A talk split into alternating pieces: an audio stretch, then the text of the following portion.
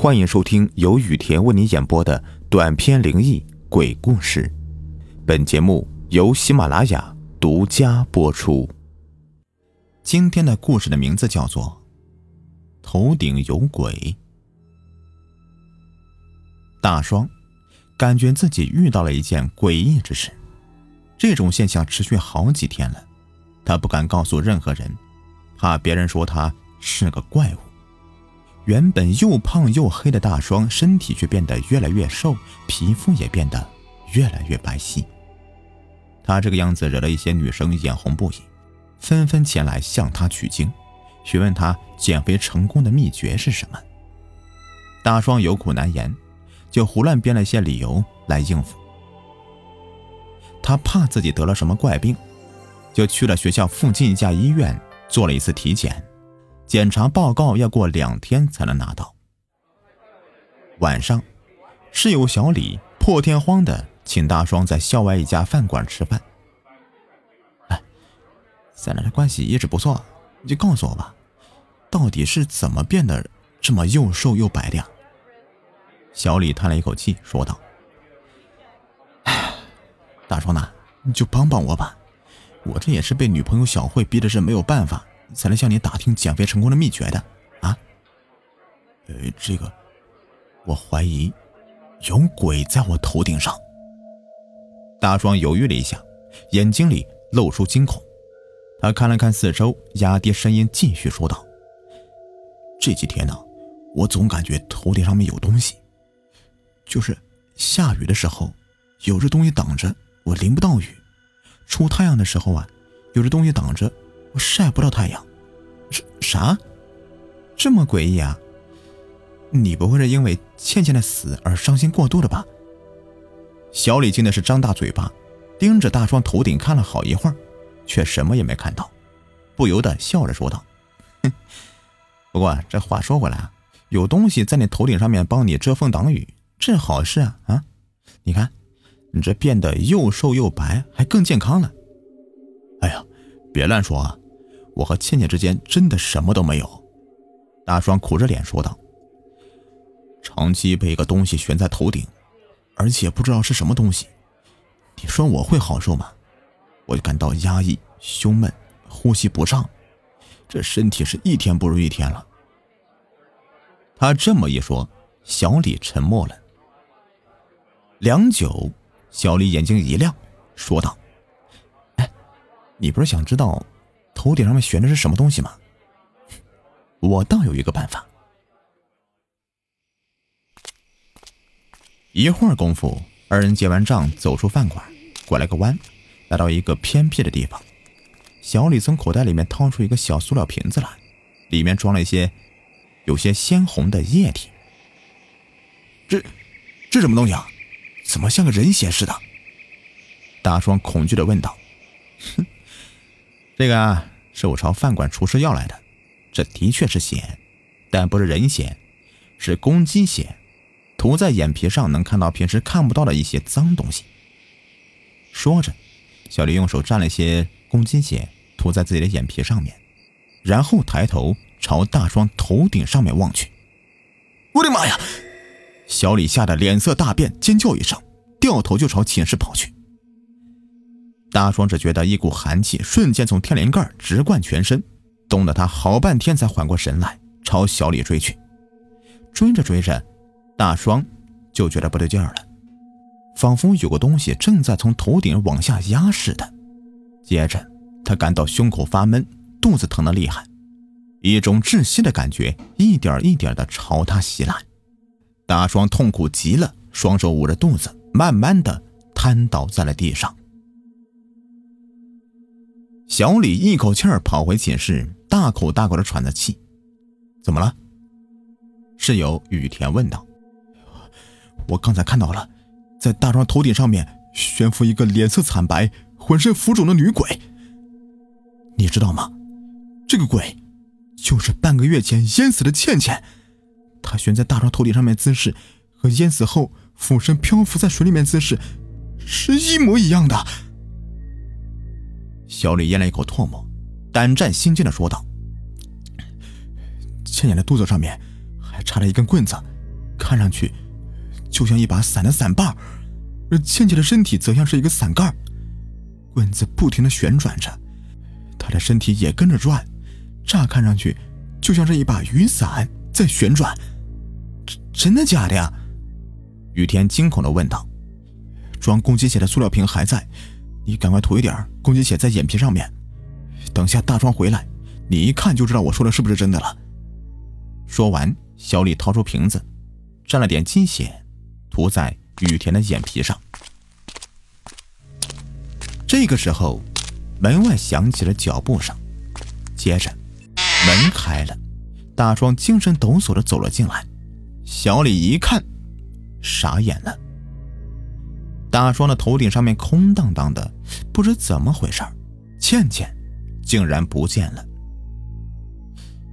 大双头顶上面没有倩倩呢，怎么回事啊？雨田小声的问着小李。不对呀，真的奇怪了，刚才明明看得一清二楚的，怎么现在不见了？小李纳闷极了。你们怎么老是盯着我看呢？大双不解的问道：“小李，你刚才到底在我头顶上面看到什么了呀？啊？没没没什么，这个天色不早了，还是洗洗睡吧。”小李吞吞吐吐的说，说完就钻进了被窝，再也不愿吭声。夜色沉沉之下，小李。被隔壁床铺雨田起床的声响惊醒了，他扫了雨田一眼，翻了一个身，准备闭上眼睛继续睡觉。突然一个机灵，开始觉得有点不对劲儿了。借着月光，就看到雨田双眼发直，动作僵硬，走到墙角，拿起一个拖把，一把扯掉拖把头，扑哧一声，把棍子的一端插进自己的肚子里。匪夷所思的是，雨田竟然慢慢的飘了起来，直到悬浮在空中，像一把雨伞一样，跟着棍子旋转起来。太恐怖了！小丽吓得屏住呼吸，一动不敢动。砰的响了一声，旋转着的雨田撞开窗户，飘向了窗外，像是外星飞碟一样，瞬间就飞得没影了。怎么了？什么声响？大双醒了，圆睁一双眼睛看向窗外。雨田变成伞鬼飞走了。小李吓得全身发抖，把刚才发生的那一幕以及倩倩在大双头顶漂浮的样子对大双说了一遍，之后朝大双喊道：“你说，倩倩为什么缠着你？你到底做了什么事情？”大双懵了。说道：“啊，其实啊，我倩倩之间并不算太熟。这倩倩出事的前一天晚上啊，天上下着大雨，我去放学回寝室的路上，正好碰到被雨淋得一塌糊涂的倩倩。当时因为我打着雨伞，所以就把倩倩一路送到了女生寝室。没想到，就这么一送，就闹得全校的议论纷纷的，说什么的都有。照你这么说，那倩倩缠上你，岂不是更让人奇怪啊？”小李皱着眉头说道：“看雨田刚才自残的行为，一定是被这个倩倩女鬼给迷住了。可是，这个倩倩为什么放过你，要害雨田呢？”大双和小李商量后决定，明天去调查倩倩淹死一事。天大亮后，小李和大双收拾好，就走出寝室楼上课去了。走到半路，两人碰上了小李的女朋友小慧。三人还没说两句呢，天就下起了小雨，于是就连忙朝教室一路小跑过去。不对啊，小慧，你怎么淋不到雨呢？小李心里咯噔一下，意识到了什么，一股寒气瞬间从脊梁骨升起。啊，是啊，这这怎么回事啊？小慧看了看天空，却什么也没看到。奇怪的问道：“你，你是不是有种不舒服的感觉？”小李脸色大变，惊恐的问道：“今天早上一起床，我就感到心情有些压抑，呼吸不是那么顺畅，也不知道是怎么回事儿。小慧一脸茫然的说道。幸好装着公鸡血的那个小瓶子，小李还带在身上。他当即趁小慧不注意，悄悄地掏出小瓶子，抹了一些瓶子里的公鸡血在眼皮上，然后偷偷地朝小慧头顶上面扫了一眼。小李的这颗小心脏呢，静的是拔凉拔凉的。小慧头顶上悬浮着一个没有五官、只有光滑脸皮的鬼，这个鬼双手抓着一根船桨抵在肚子上。同时，身体跟着船桨不停的旋转着。三人到了教室后，小李连忙把大壮拉到一边，着急的问道：“哎，我看到了，鬼现在正缠着小慧呢，不能再等了，我们赶快分头去向别人打听倩倩淹死的情况。”大壮点点头，刚要走，又被小李叫住了：“哎，对了，有一件事我不明白。”倩倩在你头顶上面悬的时候是露出真面目的，为什么在小慧头顶上悬着的时候却变成一个没有五官的鬼了呢？小李问道。大壮想了想，摇摇头说道：“哎呀，算了啊，别浪费时间了，先查清倩倩的死因再说吧。”中午的时候，大双和小李在食堂碰面了，两人把所调查的情况一汇总，不禁大失所望。倩倩被淹死一事其实很简单。半个月前的一天周末，倩倩一个人去郊区游玩，看到一家农家小船在池塘边上拴着，周围又没有人，她玩心大发，就把这个船给解开，乘着小船划着木桨，在池塘中间就泛游起来。谁知道，从来没有划过这样的小船的倩倩，在池塘中间把船弄翻了。由于附近没有人，等到村民发觉的时候，已经过去一个小时了。把倩倩打捞上来以后啊，她早已是没有了呼吸。唉，一点线索都没有。大双没精打采的说道：“哎，对了，有一点很可疑。”一直冥思苦想的小李眼睛一亮，说道：“好好的倩倩为什么会一个人去旅游呢？”对啊，大双恍然大悟，说道。学校传言倩倩在和，大双话还没说完呢，小慧一路小跑过来，喊道：“大双啊，班主任正在到处找你呢，叫你立刻去校长办公室报道。”什么事啊，这么急？大双问道。“不知道，凭我的经验，反正不是好事儿。”走，我小慧陪你一起去。小李朝小慧点了一下头。对大双说道：“校长办公室里，校长一脸严肃的坐在办公桌前，旁边站着同样一脸严肃的班主任。哎呀，大双同学呀，本来是想通知你的家人的，但考虑到你家离学校比较远，因此和班主任呢就商量之后，决定还是直接告诉你为好。”校长扬了扬手里的一张纸，说道：“喏，这是你的。”体检化验单，医院直接找到学校来了，你看看吧。大双接过化验单一看，傻眼了。你得了肝癌，而且是晚期，估计啊，只有几个月的寿命了。班主任老师痛心的说道：“为了保险起见呢，医生建议你再去复查一遍。”出了校长办公室，大双谢绝了小李和小慧想要陪他的好意，说道：“我想一个人静静，下午再去医院里面复查一下。”转眼就到了晚上，大双还没从医院里面回来，寝室显得空荡荡的。小李觉得很不自在，总感觉有什么事情要发生似的。夜深的时候。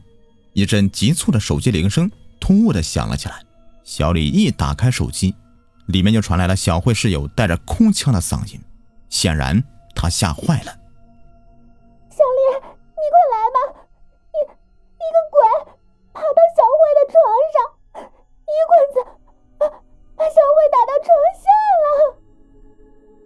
小李脑袋嗡的响了一下，一转身冲出寝室，拔腿朝女生寝室楼跑过去。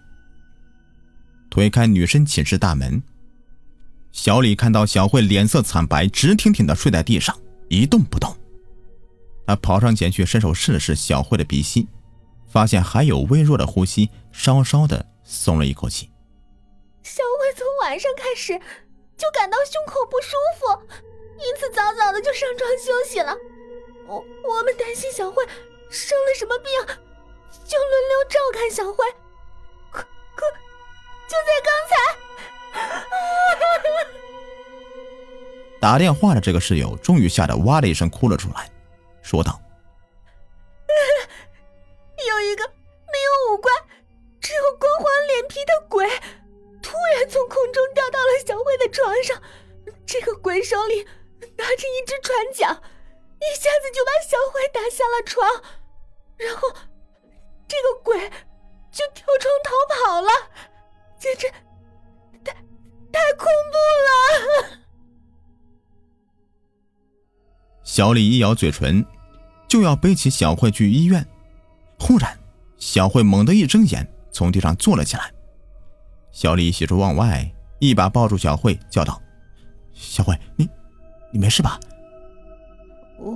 我我没事。”小慧不自然的笑了笑，说道：“我好累啊。”想睡觉了，有事明天再说吧。这是女生寝室，见小慧没事，小李不好再待在里面，就叮嘱了小慧几句，走了。谁知道刚走出女生寝室楼，小李心里面就咯噔一下，知道坏了，一种胸口发闷、呼吸不畅的感觉充斥了他的心扉。小丽急匆匆的回到男生寝室，一推开门，吓了一跳。大双回来了，正坐在床边玩手机呢。小丽，太高兴了，复查结果出来了，我竟然一点事都没有。医生们都惊讶不已啊，说明明上次我体检的时候确诊是晚期肝癌，只不过用了几天的时间，肝脏居然变得非常健康了。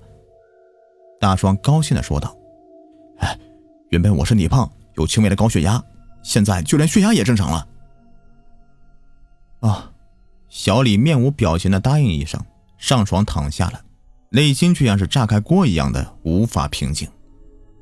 最开始，倩倩这个鬼缠着大双，接着他害死雨田，隐藏面容之后又缠上小慧，现在又缠上了自己。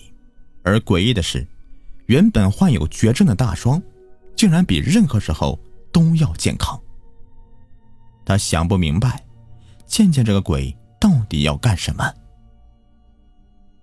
第二天整整一个白天，小丽都感到无比压抑。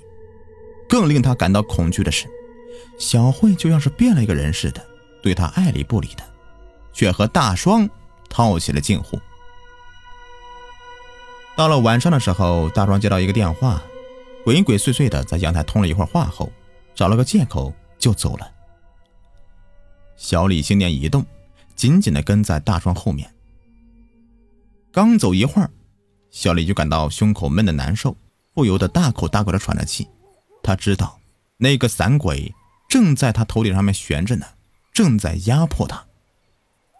为了不跟丢大双，他咬紧牙关，小跑几步，总算是又跟上大双了。在学校东北角一块偏僻的地方，大双停下脚步，朝四周看了看。这个时候，一个人影从一棵大树后面一闪，笑着朝大双走了过来，然后两人就拥抱在了一起。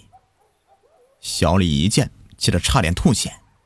这个人影竟然是他的女朋友小慧，一股热血冲进他的大脑里面。他捡起一块石头，刚要从藏身处冲出来，忽然，他想到了什么，渐渐冷静下来。小李取出口袋里面装着公鸡血的小瓶子。又一次沾了点公鸡血，涂在眼皮上。小李圆睁着一双眼睛朝小慧和大双望去，大双却没什么，但在小慧身上，他看到了一个鬼影和小慧紧贴在一起。为了看清楚这个鬼到底是谁，小李蹑手蹑脚的朝小慧走近了一些，然后躲藏在一棵树后面。这一次，他看清楚了。这个脸色惨白、浑身浮肿的女鬼，不是别人，正是倩倩。也就是说，倩倩控制了小慧。小李心念一动，慢慢仰起头，朝自己的头顶上面望去。这一望，可把小李吓得不轻。他的头顶上依然悬浮着一个光滑脸皮的鬼。这个鬼虽然是没有眼睛，但他能感觉到这个鬼正在盯着他，朝他阴笑着。居然有两个鬼！小李吓傻了，一转身，跌跌撞撞的朝寝室的方向跑过去。刚跑回寝室，关上门，小李转身就要推动桌子把门堵死，但转念一想，就算不让倩倩这个鬼进来，可是还有一个鬼在他头顶上面呢，就是堵住门了，也起不到任何作用。抬起头来，看看我是谁。一阵幽怨而空洞的声音从小李头顶上面传来，小李惊的是一激灵。全身起了鸡皮疙瘩。小李缓缓的抬起头，朝头顶望去，那个没有五官的鬼还在，不过他的脸好像是水波似的起着变化。几秒钟之后，光滑的脸皮上就显现出了清晰的五官。是你，雨田！小李惊的是心脏一揪，脱口叫道：“！”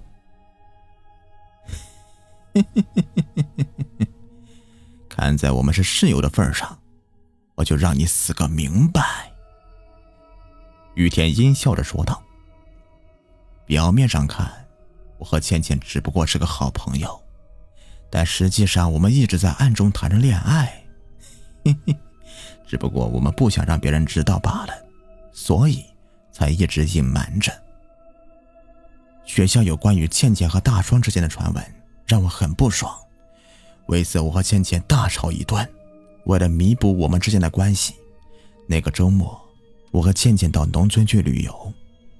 我们偷着划村民的小船到池塘中间，本想浪漫一会儿，却没想到为了大双，我和倩倩又一次争吵起来。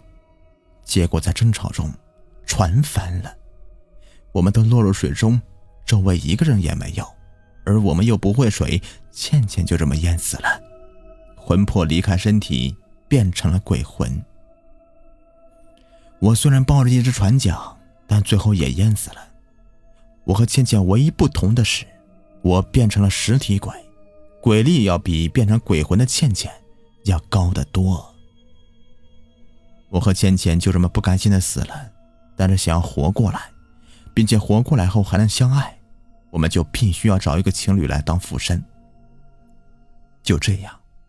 我和倩倩把附身的人选锁定在你和小慧两人身上，然而偏偏这个时候，倩倩却节外生枝，说什么非要报答大壮曾经为他撑过伞的大恩。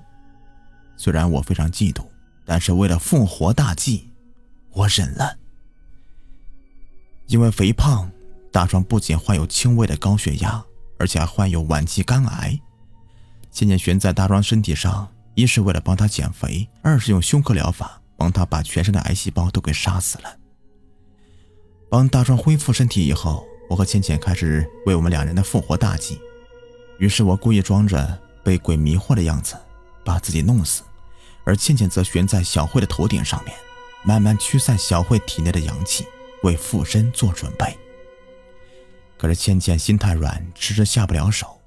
我一气之下就帮了倩倩一把。我用船桨把小慧打晕，从而成功的让倩倩附在小慧的身体里。可恨的是，倩倩还对大壮念念不忘。附身成功之后，竟和大壮约会。等我复活后，我会好好教训倩倩的。至于大双嘛，我会让他死的很难看的。不得不说，雨田这个计划设计的的确是天衣无缝。小李就算是想破脑袋也想不出吧。希望你不要恨我，附身后我会吃掉你的灵魂的。雨田大声狞笑着，一把扔掉手里的船桨，同时身体一缩，缩的就像是一根人形状的针一样，朝小李天灵盖钻过去。就在这个时候，砰的一声，寝室门被撞开了。大双手抓着一把雨伞闯进来，指着雨田大声叫道：“雨田，死到临头了，你还不知道吗？”雨田一愣，一看到大壮手里的伞，笑了：“哼哼就凭你手里的伞，想阻止我附身？”大壮没有搭理雨田，撑起伞，跑到小李面前，伞尖对着雨田，把自己和小李护在伞后面。与此同时，雨田尖尖的脑袋正朝小李钻过来，没想到被伞给挡住了，顶在伞布上。伴随着一道金光闪过，雨田被伞布弹到一边。雨田一看，气的是哇哇大叫。原来这不是一把普通的伞，伞上面贴满了金色的驱鬼纸符。雨天冷笑一声，一股漆黑的污水从口里面喷出来，喷到伞布上。那些金色符纸一沾到这些污水，全部都化了。吞了水塘里面这么多的臭水，也不是一点作用都没有吗？啊！雨天重新变成一根针，朝小李刺过来。千钧一发之际，一个人影跑进寝室里，抓起雨田扔在地上的船桨，一下子就劈在雨田身上。啪的一声，雨田惨叫一声，身体断成两截，落在地上。一团黑火随之升起，一会儿功夫就把他烧的什么也没有了。雨田是实体鬼，鬼力强大。船桨是雨田临死前紧抓之物，也只有船桨才能把雨田真正杀死。小慧对小李和大双说道，发出的却是倩倩的嗓音。我是变成了鬼，可我根本就不想害任何人。现在，我虽然附在小慧体内，但并没有伤害小慧的魂魄。我之所以和大双套近乎，表面上看是对大双念念不忘，其实一是为了麻痹雨田，二是为了告诉大双。雨田复活的阴谋。说完，倩倩的魂魄离开小慧的身体，飘在空中，朝大双和小李挥了挥手之后，渐行渐远了。夜深了，房间里没有开灯，雨田坐在墙角的电脑屏幕前，浏览起了上期节目的听众留言。看到昵称叫做雨田六六六的小可爱说呀，雨田回复我，我是奥利给。在看到这个留言的时候啊，我在犹豫到底要不要回复他呢？不回复吗？我怕他饿着；回复吧，我又怕他真的吃。最后啊，我还是回复了一句万万不可。还有的小可爱说呀，听这个专辑都听好几遍了，都会背了。你说你听好几遍，我是真的信啊。你说你会背。幸亏我不是杠精，不然的话，非得让你背背。好了，这个故事呢就说完了。